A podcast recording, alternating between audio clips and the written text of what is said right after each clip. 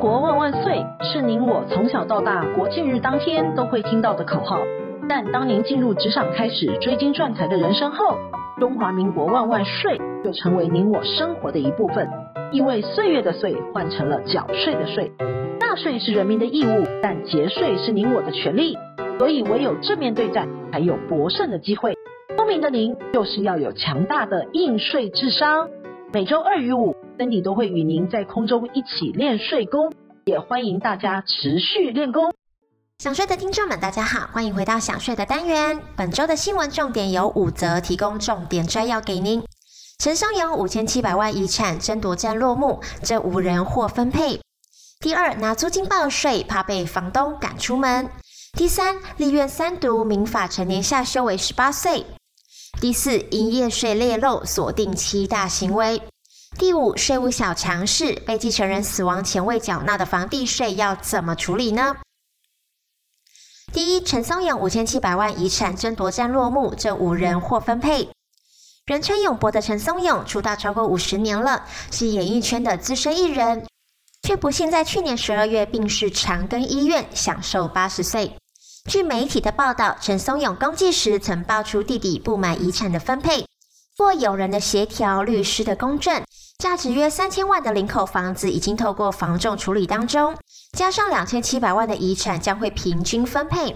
遗产的继承人呢，包括两个弟弟以及他视如己出的干儿子，晚年一直陪伴在旁的陈先生，而与永博情同父女的外籍看护，最终得到了四百万。也为了完成陈松勇以爱人间的心愿，有人日前整理陈松勇的藏书，将捐给林口图书馆使用。同时呢，也会以陈松勇的名义购买价值三百五十万的救护车，捐赠给澎湖县政府消防局救灾使用。未来呢，也会持续捐助偏乡弱势家庭。第二，拿租金报税，怕被房东赶出门。五月即将到来，也在提醒您要报税了。每年五月申报所得税时，租屋族总是在思考能否申报租赁所得呢？原本这是政府的美意，但总有房客担心，一旦申报了，惹怒房东，辛苦找房更痛苦，委屈只能往肚子里吞。根据调查呢，全台租屋族有一百三十万到一百五十万户这么多，而多数的房东呢，都不希望房客入籍领取育儿津贴、领取房屋补贴、报税等等的。但租赁专法一百零六年上路，定型化契约把这些明定不得约定的事项，但规定仍是规定。但房客在意的是，房东若收到国税局的补税通知，暴怒之下可能把房客赶出门。即使事先先知会，多数的房东也不肯让房客报税，因为租赁专法没有罚则，就像是没有牙齿的老虎，房东没在怕。那为什么房东都不希望房客报税呢？因为房东将住宅出租的时候，租赁所得会合并在每一年度的综合所得税里一起申报的，而且地价税以及房屋税也会比自用住宅未出租时提高许多。未来房屋转手的时候，土增税的优惠也拿不到了。但政府也不是吃人的怪物，房东在计算租赁所得时，不是等于房东全部的租金收入。如果未有单据，可以按财政部颁布的标准扣除四十三趴的必要费用。剩余才是要课税的所得，或是您自己将可以列报的费用，像是房屋折旧、修理费、地价税、房屋税等等的，在租金收入中进行扣除，就是您的租赁所得了。但因为这是需要自己列报的，所以需要附上相关的证明文件，用列举实际支出的方式来做申报。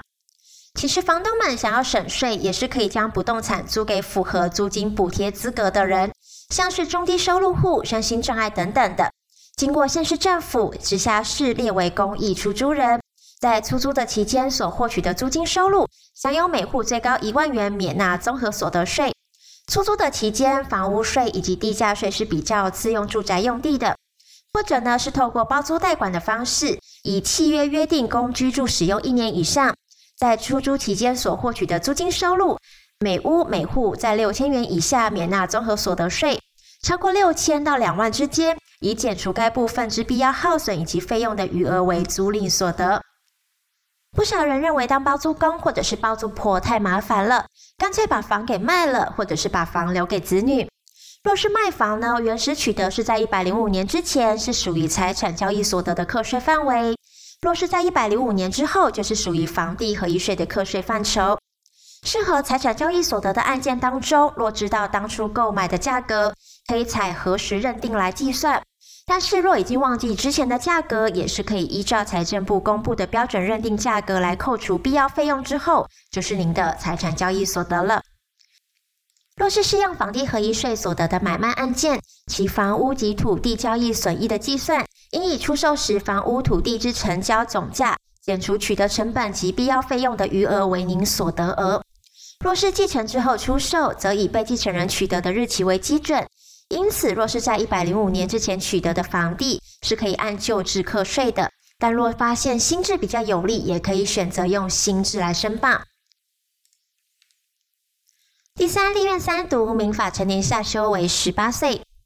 十八到十九岁的阶段，大多是分布在高中三年级以及大学一二年级的学生。许多人开始到异乡就读大学，却没有办法独立租屋、办手机门号。有些人呢，十八岁就开始工作了，连开个银行账户都会有问题。因此，立院三读通过了民法修正案，将成年的年龄改为十八岁。也因为民法的通过，各法条当中与成年门槛相关的规定，也会在一百一十二年一并上路。首先呢，在遗产税方面，成年的门槛改变了，会影响到直系血亲非亲属的扣除额额度。依照遗赠税法的规定，如果被继承人死亡时已有子女，依照今年的标准，每人可自遗产总额当中增加五十万元的扣除额。若子女未成年，每差一岁还可以多扣五十万。另外，在综所税的部分也是有影响的。受影响的情境呢，主要是猎报抚养子女免税额的时候，假设十九岁的儿子已经毕业未就学，以今年的标准而言，因为符合未满二十岁的子女规定，因此仍可以猎报免税额。除了税法上有变化之外，十八岁就属于成年人，当然就可以结婚登记，也可以登记离婚。但很可惜，年满十八岁但未满二十岁的国民，仅有公民的投票权，但没有选举权，不能投票选总统、县市县长或者是民意代表等公职。白话文来说，就是满十八岁可以公投，但是不能投票。第四，营业税劣漏锁定七大行为。国税局呢，为了遏止逃漏税，维护租税的公平，各级征所呢，每年都会展开营业税选案的查核。自今年四月起，将针对特定异常情况加查稽查，会锁定七大的样态。首先呢，是未依照规定办理税籍登记报缴营业税，这项违章呢，是最常发生在网络的卖家。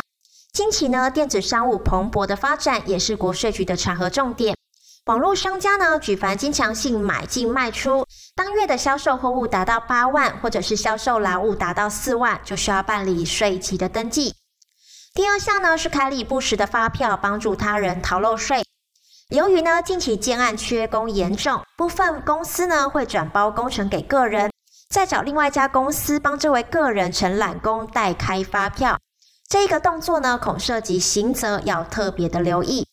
第三个呢，是短漏开发票、短漏报销售额，或者呢，是开立两联式收银个人发票的营业人未据实申报销售额。